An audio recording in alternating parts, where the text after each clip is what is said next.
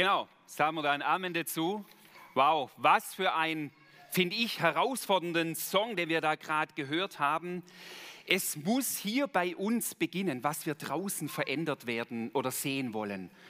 Wow, mich bewegt dieses Lied, das inspiriert mich, diese Sehnsucht nach dieser Veränderung. Vielen, vielen Dank euch als Sandwich Godi Team für alle Vorbereitungen, für das mit hineinnehmen, für die coole Startrampe jetzt für mich als Prediger, jetzt dieses Thema weiter aufzugreifen. Und ich habe jetzt einfach noch das Anliegen, bevor ihr jetzt auch rausgeht in eure Gruppen und das Thema weiter vertieft. Was heißt es für mich als Einzelner? Möchte ich gerne noch für euch beten, als Mitarbeiter und einfach als Kids. Lebendiger Gott, ich danke dir, dass da jeder mit hineingenommen ist, jung und alt, in dieses, was du in dieser Welt tun möchtest. Und so danken wir dir für die junge Generation in unserer Gemeinde, für jedes einzelne Kind, für jeden einzelnen Teenie und auch für all unsere wunderbaren Mitarbeiter, die du hierher berufen hast, um auch hier unsere Kids zu inspirieren, mit auch zu prägen.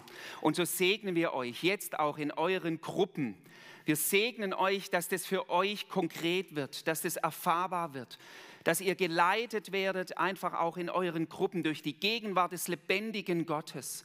Wir segnen euch immer wieder auch als Mitarbeiterteam mit neuer Motivation, mit neuer Kraft und einfach einer coolen Zeit jetzt miteinander. Und so seid gesegnet in Jesu Namen. Amen. Amen. So, und jetzt entlassen wir euch mit einem kräftigen Applaus, euch Mitarbeiter und Kids.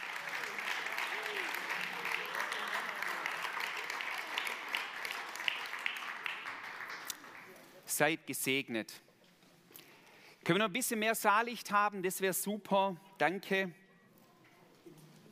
Ich habe dieses Lied gar nicht vorher gekannt. Von Casting Grounds ist es. Und als ich das zum ersten Mal gesehen habe, das hat mich total angesprochen. Ja, eine Kirche, die über die, ihre Kirchenmauern hinaus einfach auch wirkt. Und diese Frage, die uns ja da beschäftigt, ist, braucht unsere Gesellschaft Veränderung? Braucht unsere Gesellschaft Veränderung? Was sagt ihr? Ja oder nein?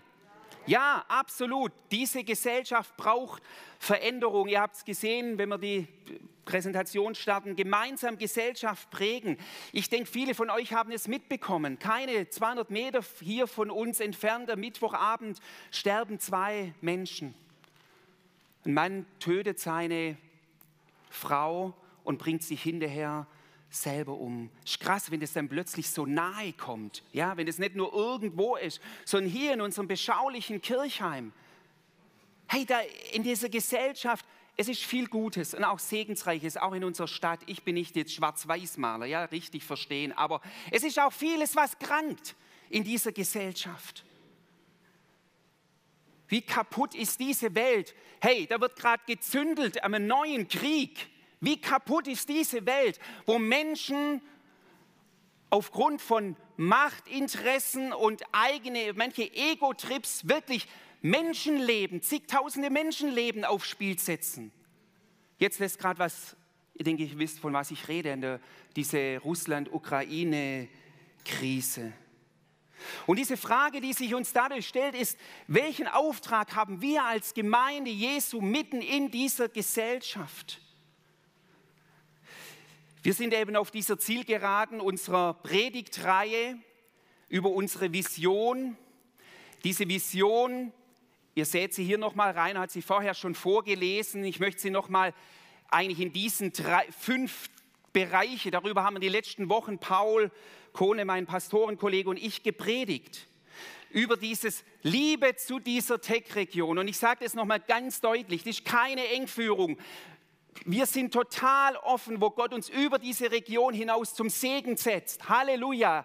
In dieser Welt. Wir wollen total offen sein. Ist keine Engführung, sondern zuerst mal eine Fokussierung. Zuerst mal zu sagen, hier hat uns Gott in erster Linie hingestellt. Das meint dieses. Keine Engführung.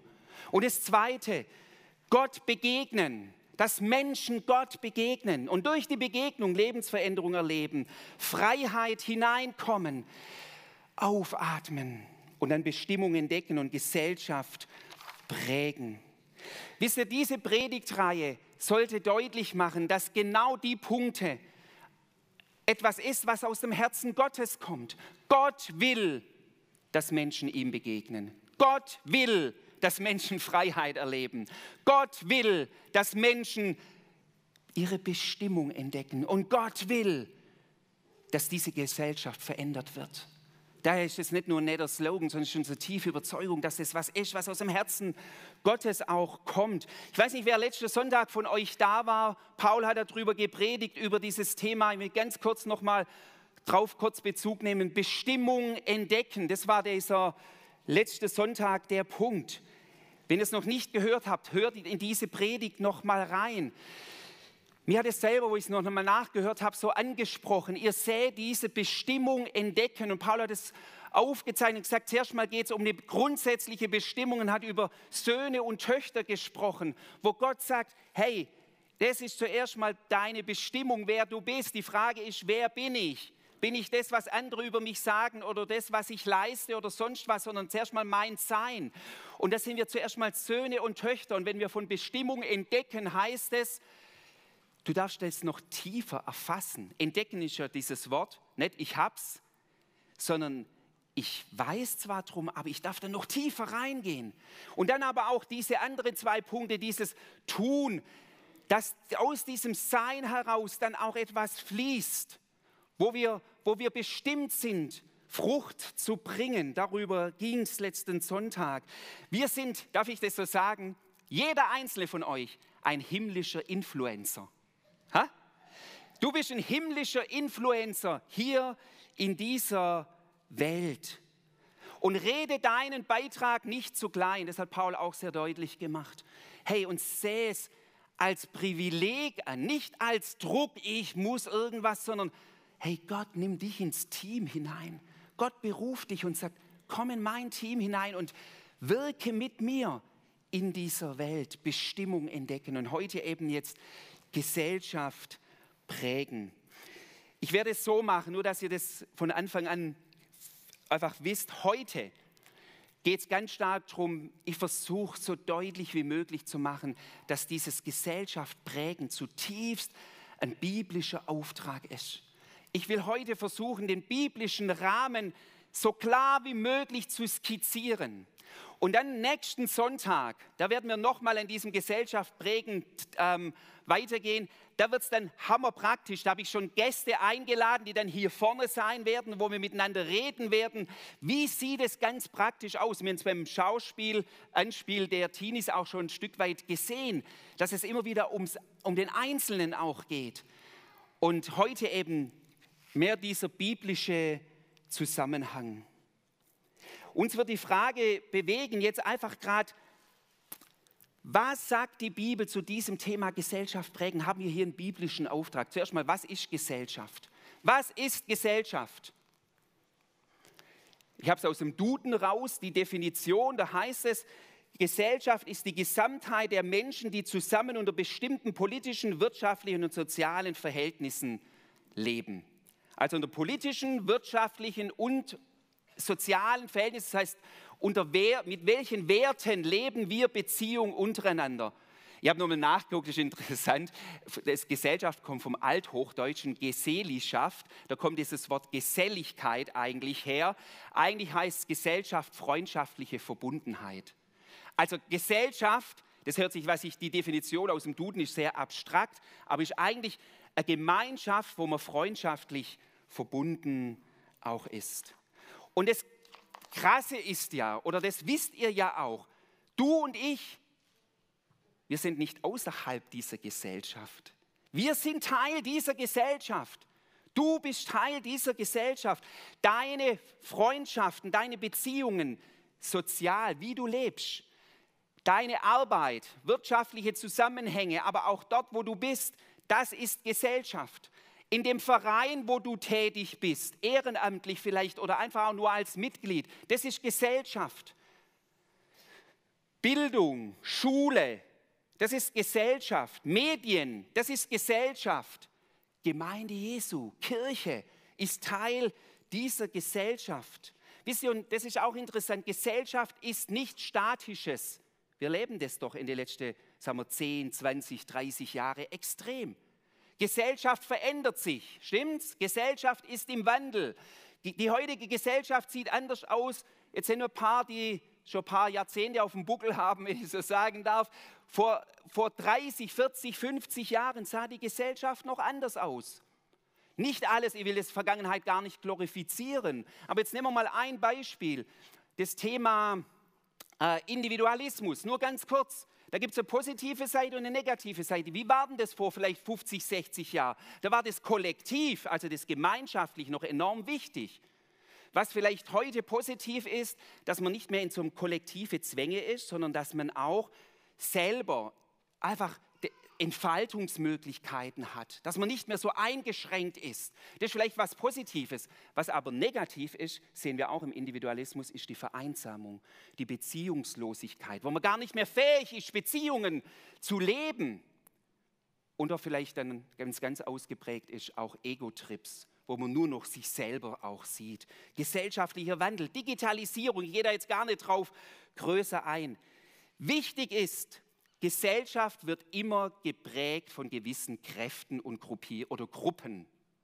Gesellschaft entsteht nicht einfach zufällig, also was in der Gesellschaft, wie die sich wandelt, sondern es wird geprägt. Das müssen wir verstehen. Gesellschaft wird geprägt. Und die Frage ist, wer drückt dieser Gesellschaft den Stempel auf? Wer drückt diese Gesellschaft den Stempel auf? Und was ist unser Auftrag da drin? Wisst ihr, Jetzt kommen zwei herausfordernde Zitate, die mich echt ein bisschen aufgerüttelt haben. Ja, in unserer Gesellschaft verläuft manches verquer. Aber leider sind Christen oft auch diejenigen, die zwar sehen, was verquer laufen, aber nicht bereit sind, Dinge auch proaktiv mitzugestalten. Ich habe mal ein Zitat, genau das war die Fragestellung, wer oder was prägt die Gesellschaft, gibt es, gibt es im biblischen Gesellschaftsauftrag. Dennis Peacock, ein amerikanischer äh, Theologe, ich habe den selber mal bei, einer Konferenz live erlebt, er sagt Folgendes. Die Nationen befinden sich nicht in einer Misere und, das, und, die christliche Zivilisation zerfällt nicht, weil die allgemeine Sünde oder Satans Macht so groß sind sondern vielmehr sind die falschen Dogmen der Kirche dafür verantwortlich. Theologischer Betrug führte uns zu einem Rückzug aus der Gesellschaft, zu einer fast exklusiven Besorgtheit um die inneren Angelegenheiten der Kirche. Was prangert er an? Er sagt, nicht, nicht das Böse ist das Problem, sondern dass die Kirche, die die Gesellschaft auf eine gewisse Weise uns Positive prägen kann, dass die sich zurückgezogen hat. Und Christoph Blumhardt, als der Sohn des, also der jüngere Blumhardt, er sagte was Ähnliches und sagt, man hat sich daran gewöhnt, in allen wichtigen Fragen in der Kirche vorbeizugehen, denn sie hat ja nur für die Seele zu sorgen. Natürlich geht es der Kirche und dem Evangelium um die Seele, um, das, um den Menschen im Einzelnen, dass Menschen Heil finden in Gott und tiefe Veränderung. Gar keine Frage, das ist unser Auftrag. Aber da davon, und das werden wir jetzt gleich anschauen, bleibt das Wort Gottes nicht stehen. Wisst ihr, Kirche, wenn man in die Kirchengeschichte guckt, Kirche hat drei, drei falsche Extreme gelebt. Das eine Extrem war, und das war vor allem so im Mittelalter, extreme Machtausübung, fast Machtmissbrauch, also wo sie die Gesellschaft aber auch unter ganz extremen Machtverhältnissen, wo eben das ganz vermischt war zwischen kirchliche und weltliche Macht, wo sie das echt missbraucht hat, wo sie auch Dogmen ähm, gebraucht hat, um Menschen letztendlich zu knechten. Das zweite war Rückzug, wo die Kirche sich zurückgezogen hat hinter frommen Mauern und es war zum Teil auch so, wo man gesagt hat, lass Fahrende hin, die Welt geht eh den Bach runter. Für was müssen wir uns dann noch einsetzen? Daher Rückzug, falsche Extrem. Oder, und das ist fast so ein bisschen heute auch das Problem, Thema Anpassung. Du findest gar keinen Unterschied mehr zwischen Werten, die in der Gesellschaft gelten und manchmal Werte, die in der Gemeinde Jesu. Das, das, das verschwimmt alles. Und wenn das verschwimmt, verliert Gemeinde letztendlich auch ihre Power, ihre Kraft. Ja, Anpassung. Schauen wir jetzt kurz rein. Ich habe jetzt euch gesagt gehabt, heute mehr der biblische Rahmen. Nehmt es auf. Sehe, dass das Wort Gottes uns was zu sagen hat. Und nächsten Sonntag, Teil 2, da, da kommt dann das Praktische. Also, wir gehen rein. Wo finden wir das? Ein paar Highlights aus dem Alten Testament und wir sehen es am Beispiel Jesu, wie er das gelebt hat und bei Paulus noch zum Abschluss. Fangen wir ganz, ganz vorne an. Wie soll es anders sein? 1. Mose 2, Vers 15. Gott spricht zu Menschen und Gott, der Herr, nahm den Menschen und setzte ihn in den Garten Eden, ihn bebauen und ihn zu bewahren. 1. Mose 1 heißt noch, da gibt es noch den anderen Auftrag, ähm, herrscht über die Tiere, über diese, also eine Art von Herrschaftsauftrag. Und es ist aber immer Herrschaft in diesem Sinne von nicht Ausbeutung, sondern Herrschaft von Verantwortung übernehmen. Wisst ihr, habt drüber geschrieben, dieser Schöpfungsbericht ist der Urgestaltungsauftrag an, Gottes, an uns Menschen. Bebauen und bewahren sich einzusetzen, damit sich Leben entfalten kann. Sich einzusetzen, dass ein Raum da ist, wo, wo, wo Menschsein lebenswert ist. Das hat Gott den Menschen anvertraut. Das ist in die, darf ich das so sagen, der, mir, mir ist wichtig, dass wir das verstehen. Der Gestaltungsauftrag ist schon in die Menschheitswiege gelegt worden, Verantwortung zu übernehmen, auch für diese Schöpfung, aber auch ganz grundsätzlich. Der Mensch ist geschaffen, um zu gestalten. Gott Ebenbildlichkeit. Gott schuf den Menschen zum Gottes, zu seiner Ebenbildlichkeit. Und was tat Gott? Gott ist der, der gestaltet.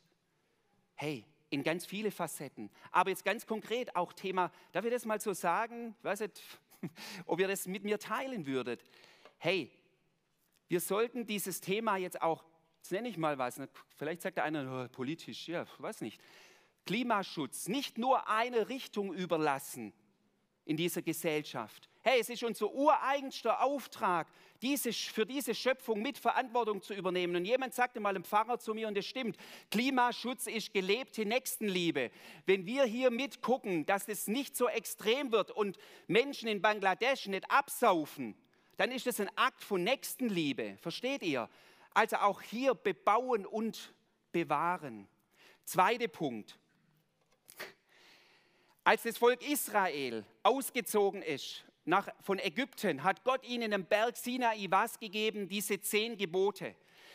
Ich gehe da jetzt gar nicht tiefer drauf ein. Wir haben eine tolle gerade Serie in unserem Gemeindebrief über diese zehn Gebote. Diese Gebote sollten was tun? Sie regelten die Beziehung zwischen Mensch und Gott und sie regelten die Beziehung unter den Menschen. Also wie leben wir? Wie ist die Gesellschaft, Volk Israel, geprägt? Und da geht es dann um ähm, Erdvater und Mutter, tötet nicht, redet nicht falsch Zeugnis und so weiter. Ihr kennt wahrscheinlich zum Teil diese zehn Gebote. Die zehn Gebote haben nie Erlösungskraft. Die zehn Gebote, da gibt es immer wieder, wo wir dran scheitern.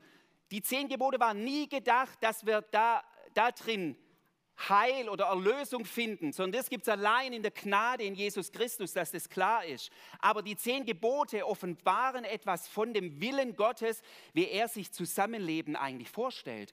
Und es war das Einzige in dem damals heidnischen Umfeld des Volkes Israel, gab es in der Weise sowas nicht. Und damit war Israel Art Kontrastgesellschaft zu den Gesellschaften drumherum. Ist Gemeinde Jesu und da meine ich nicht mit Hauptsache dagegen, sondern in dem, wie sie lebt, in dem, wie sie miteinander umgeht, in dem, was von ihr ausgeht, ein Stück Kontrastgesellschaft zu dem, was in dieser Welt, in diesem System dieser Welt Geltung hat. Kontrastgesellschaft. Das legt Gott hier in das Volk Israel auch hinein. Ganz kurz zwei biblische Personen. Über einen haben wir mal ganz lang gepredigt. Josef und Daniel. Nur das einfach, wenn man das mal studiert und tiefer anguckt, dann wird es einfach deutlich. Beide haben in heidnischen Umfelden gelebt und haben aber einen Auftrag für sich gehabt, letztendlich das auf gute Weise mitzuprägen. Josef, der wurde ja verkauft von seinen Brüdern aus Eifersucht nach Ägypten. Er hat eine harte Zeit durchlaufen, ging durch ganz tiefe Tiefen und irgendwann wurde er zum zweiten Mann im, im, im Land Ägypten. Und er setzte sich dafür ein, seine Gaben, seine Weisheit, seine Vorausschau, die Gott ihm gegeben hat, hat er zum Wohle des Landes Ägypten eingesetzt und hat vorgesorgt gegen eine Hungersnot und hat dadurch sogar Ägypten gerettet, aber nicht nur Ägypten, sondern seine eigene Familie und das Fortbestehen der Verheißung Gottes auch mit, dem, mit der Familie des Josef. Daniel, da haben wir mal eine ganze Predigtreihe drüber gemacht. Viele Jahrhunderte später in Babylonien, er war im Exil in Babylon, Daniel.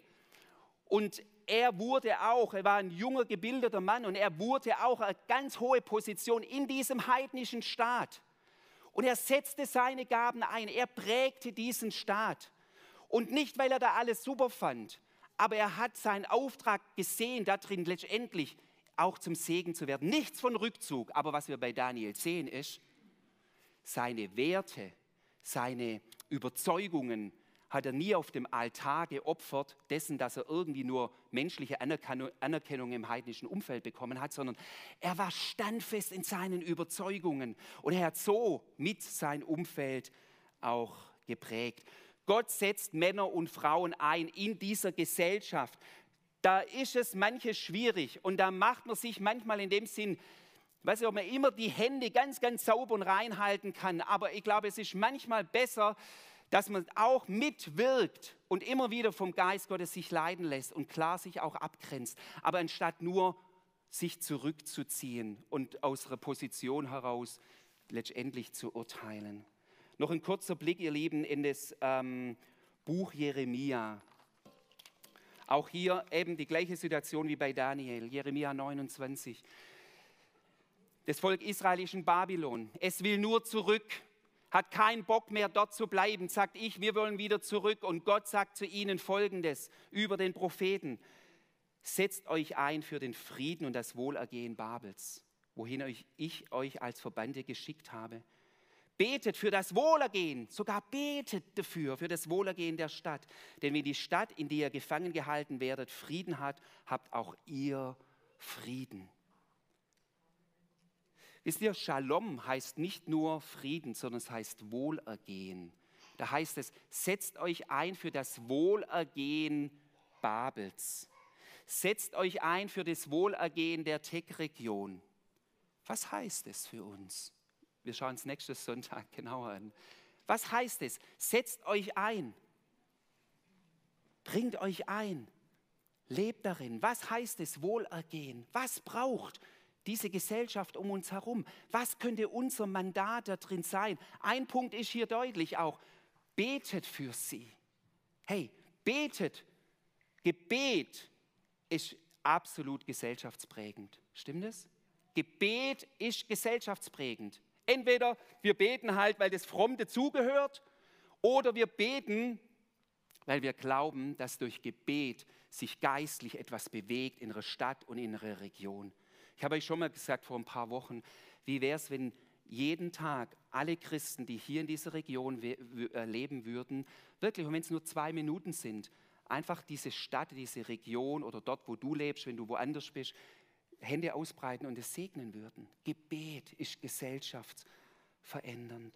Wisst ihr, dieser Vers hat dazu geführt, und da wird nächste Woche auch jemand da sein von der ZIG, dieser Vers hat dazu geführt, dass vor 20 Jahren, ich durfte damals auch im, im Gründungsmitglied da sein, hat dazu geführt, dass es in Kirchheim eine christliche Initiative Kirchheim gibt. Eine kommunalpolitische Initiative hat sich gegründet, die gesagt hat, wir wollen nicht nur länger kritisieren, was in unserer Stadt läuft, sondern wir wollen hier auch mit Verantwortung übernehmen. Zurzeit sitzen zwei Stadträte von der ZIG im Gemeinderat und klar, sie sind eine kleine Gruppe und trotzdem haben sie sich echt Respekt erarbeitet und können immer wieder auch hineinwirken in unsere Stadt, in unsere Region. Dieser Vers war ausschlaggebend dafür. Ihr Lieben, jetzt schauen wir noch kurz rein bei Jesus und bei Paulus. Jesus wurde ja immer vorgeworfen, manchmal, dass er einen Aufruhr anzettelt. Ja, die Römer hatten da ein bisschen Schiss davon und dachten, wow, was ist da? Und die, auch die Pharisäer, wird er da einen Umsturz einleiten? Wollte Jesus die Gesellschaft revolutionieren? Was würdet ihr sagen? Interessant. Ich, also ich würde sagen, ja und nein. Nein, in dem Sinne, wie sich manche oft haben, also mit einem Umsturz und jetzt hier Gewaltanwendung. Das haben ja viele erhofft, wenn der Messias kommt, dann schmeißt er die Römer, zack, raus. Und das war so ein Stück weit die Hoffnung von ganz, ganz vielen. Und auf die Weise hat Jesus die Hoffnung nicht erfüllt. Aber hat er die Gesellschaft nicht auf eine ganz andere Weise verändert? Ich habe mal so geschrieben, die Strategie Jesu durch innere Erneuerung einzelner Gesellschaft verändern. Und ich mache kurz zwei Beispiele, in denen das deutlich wird. Durch innere Erneuerung. Jesus war immer bestrebt, die Herzen von Einzelnen zu verändern. Aber ihm war es dann wichtig, dass es nicht nur bei einer inwendigen Geschehen bleibt, sondern dass das Auswirkungen hat, auch nach außen. Was meine ich damit? Zum Beispiel, nur als Beispiel, unter dem Aspekt, hat es Auswirkungen auf die Gesellschaft. Wenn Jesus mit Sünder und Zöllner isst, er wird ja genannt in diesem Vers, Matthäus 12, Vers 19, wo er genannt wird als, ähm, was für ein Schlemmer und Säufer, dieser Freund der Zöllner und Sünder. Ist dieses Verhalten Jesu gesellschaftsverändernd? Absolut ja. Da, da, da nimmt er jetzt nicht eine Knarre und verändert irgendwie auf gewaltmäßig was. Wenn er die Sünder und Zöllner, die völlig ausgegrenzt waren in dieser Gesellschaft. Das ist ja auch Gesellschaft. Wie hat die Gesellschaft damals funktioniert? Sünder und Zöllner waren außen vor. Und Jesus hat jetzt mit ihnen Tischgemeinschaft. Versteht ihr? Jesu Verhalten war gesellschaftsverändernd. Hoch zehn, es war explosiv. Wenn plötzlich Leute das gesehen haben und gesagt, boah, der ist plötzlich, hey, dann kann ich nicht mehr nur verurteilen und sagen, was, was für ein, ein Typ, niederträchtiger Typ der Zöllner irgendwie ist, sondern dann beginne ich ihn mit den Augen dessen zu sehen, dass er auch ein Mensch ist, der mit seiner vielleicht Biografie mit seinen Herausforderungen, Schwierigkeiten. Eine andere Stelle noch, die das noch deutlicher macht. Johannes und Jakobus zoffen sich und sagen oder wollen, bei Jesus kennt ihr viele auch die Geschichte, fragen, Jesus sagt, wenn du mal in deinem Himmelreich bist, wir würden gerne zur Rechten und Linken von dir sitzen. Ja, so ein bisschen Machtgehabe. Oh Mann, ich liebe die Jünger. Hey, die sind auch nicht anders wie wir. Gell? Da, da geht auch manchmal der Gaul durch und sagt, ich würde auch mal gern vorne stehen oder halt ähm, Applaus kriegen. Ja, das ist einfach Menschsein. Und dann sagt Jesus aber Folgendes in diesem Vers, äh, Markus, Markus 10. Da rief Jesus sie alle zusammen und sagte, ihr wisst, dass die, die als Herrscher über die Völker betrachtet werden, sich als Herren aufführen. Also so läuft es in der Gesellschaft. Ja? Und dass die Völker die Macht der Großen zu spüren bekommen. Und jetzt kommt der Dreh. Das ist der wichtigste Satz in diesem Abschnitt. Bei euch ist es nicht so. Kontrastgesellschaft. Oder Luther übersetzt auch, bei euch soll es so nicht sein. Also wie? Hier Herrschaft, Unterdrückung. Im Gegenteil, wer unter euch groß werden will, soll dem anderen dienen. Wer unter euch der Erste sein will, soll zum Dienst an allen bereit sein. Und dann kommt es auch, der Menschensohn ist nicht gekommen, um um sich dienen zu lassen, sondern dass er selber sich hingibt. Zentral ist, bei euch ist es nicht so. Gesellschaftsrelevant, verändernd. Wenn die Jünger anders leben, anders mit Leiterschaft, mit Macht umgehen, dann hat es Auswirkungen. Dann hat es absolut Auswirkungen. Wisst ihr, Jesus hat ganz klar sein Umfeld beeinflusst. Absolut. Wie? Indem er zuerst mal Herzen erreicht hat. Nochmal, von innen nach außen ging sein Weg. Und er sagt zu uns in Johannes 17, Vers 18, in dem hohepriesterlichen Gebet, da betet Jesus und sagt, wie du mich in die Welt gesandt hast, so sende auch ich, habe auch ich sie in die Welt gesandt. Hey, dieser Vers ist dein Vers, ist unser Vers. So wie Jesus hineingesendet worden ist und er hat Gesellschaft geprägt. Die Frage ist immer, wer beeinflusst wen? Die Pharisäer hatten immer Angst, deshalb waren sie auf Abstand gegenüber allem. Sie hatten immer Angst, sich unrein zu machen. Warum eigentlich? Weil sie verunsichert waren. Jesus ist mitten rein und er hat sein Standing gehabt, seine Identität und in dem hat er andere beeinflusst. Die Frage ist, wer beeinflusst wen? Und dazu sind auch wir berufen. Und jetzt noch zum Abschluss ganz kurz einen Blick bei Paulus rein, weil er das genau auch aufnimmt. Er nimmt diesen Staffelstab auch auf. Ich habe da zwei Verse für euch. Galater 3, 28. Lest mal diesen Vers unter Gesellschaftsrelevanz.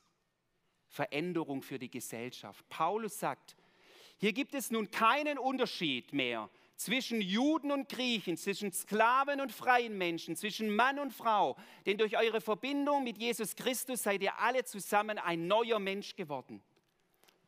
Hm, jetzt können wir sagen, das sind nette Worte. Die haben Sprengkraft. Leute, die haben Sprengkraft.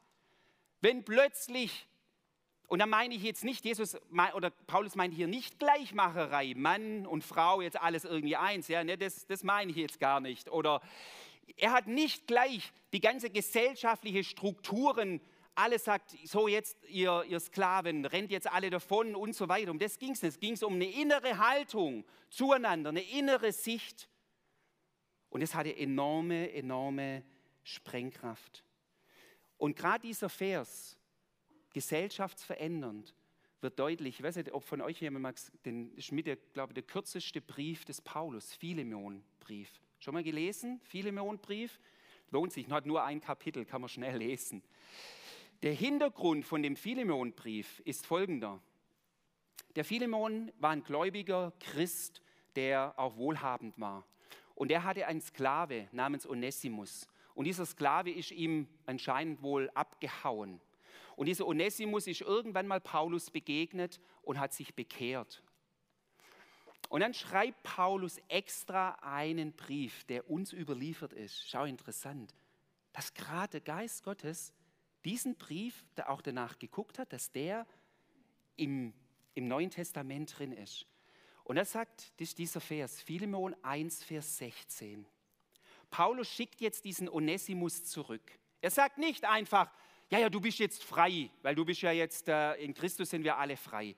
Nein, er schickt diesen Onesimus zurück zu seinem Herrn Philemon und sagt dann, sieh ihn nicht mehr als einen Sklaven, sondern als etwas weit Besseres, als einen geliebten Bruder.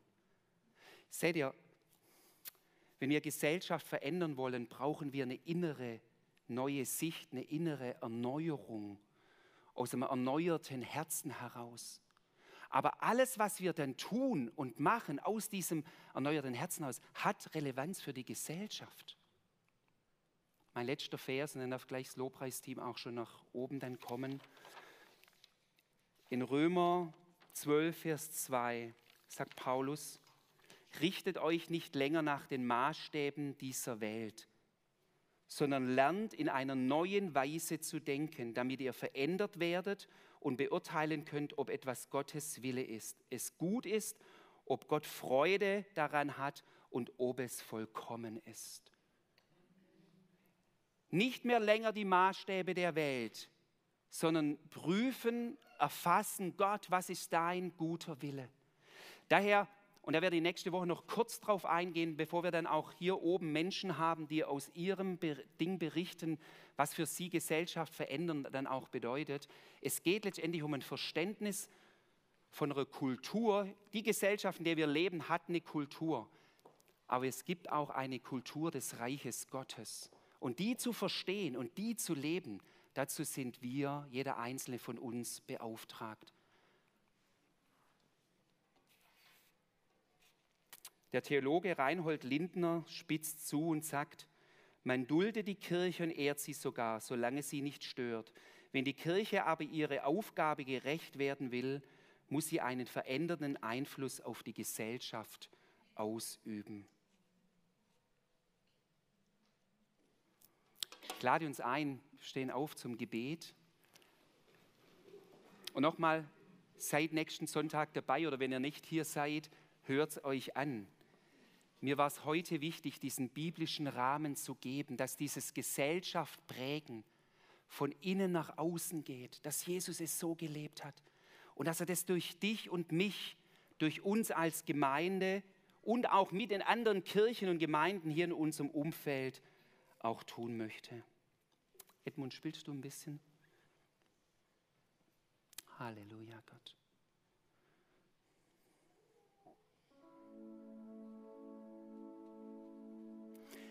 Herr unser Gott, wir leben in einer mehr und mehr säkularisierten Welt, wo andere Werte, andere Maßstäbe gelten. Aber wir leben da auch mittendrin.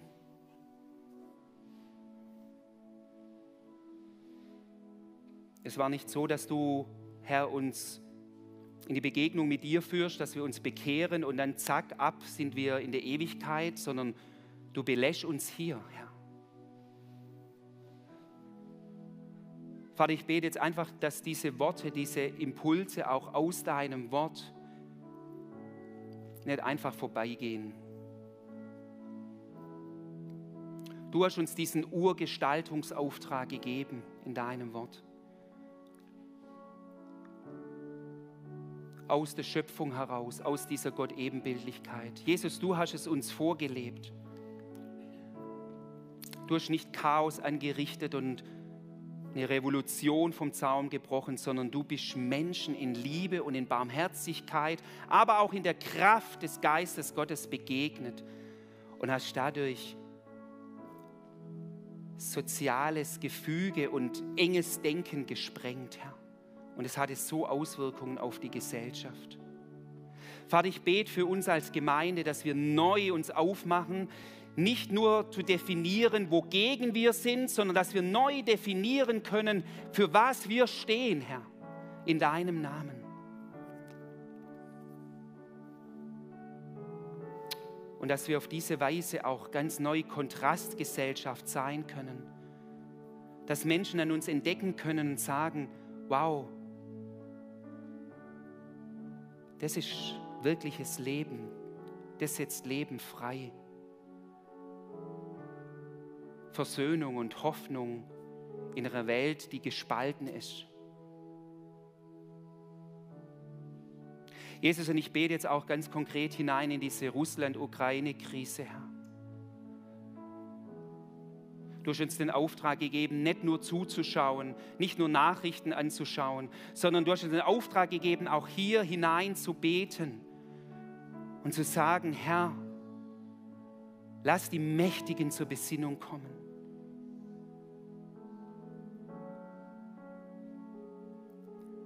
Bewahre, dass nicht unzählige Unschuldige ihr Leben lassen müssen. Wir beten hier um eine politische Lösung, um eine diplomatische Lösung, Herr. Lebendiger Gott. Wir beten auch für die Familie, die ja, von dem Opfer dieses Anschlages, das hier bei uns in Kirchheim am Mittwoch passiert ist. Um irgendwie dein Trost, deine Gegenwart dass Menschen in ihrem Umfeld sind, die sie ein Stück mittragen können, in Arm nehmen können, Herr. Ich werde gerade nochmal erinnert an, dieses, an diese Geschichte, die Rainer vorgelesen hat mit dem Seestern. Vater, ich bete für uns in dieser Woche, wenn wir hineingehen, dass diese Story uns auch im Hinterkopf bleibt, dass, dass jeder einzelne Mensch, dem wir begegnen können, dem wir in Arm nehmen können, dem wir etwas zusprechen können, für den wir beten können, dass es für ihn einen Unterschied ausmacht und dass es eine Wirkung hat auch für die Gesellschaft.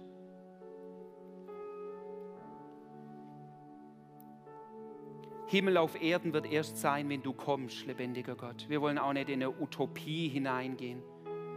Aber wir wollen beten, Herr, in dem Raum, in dem Umfeld, wo wir sind, wollen wir uns durch dich, Heiliger Geist, leiten lassen. Dass ein Raum und Räume entstehen, wo Leben sich freisetzt, Herr. Build your kingdom here. Das ist gerade jetzt das nächste Lied oder das Lied, was wir gleich singen und hören. Build your kingdom here. Richte du dein Reich hier in dieser Stadt, in dieser Region auf und fang immer wieder, Herr, in unseren Herzen an, von innen nach außen. Lob, Preis und Ehre sei dir.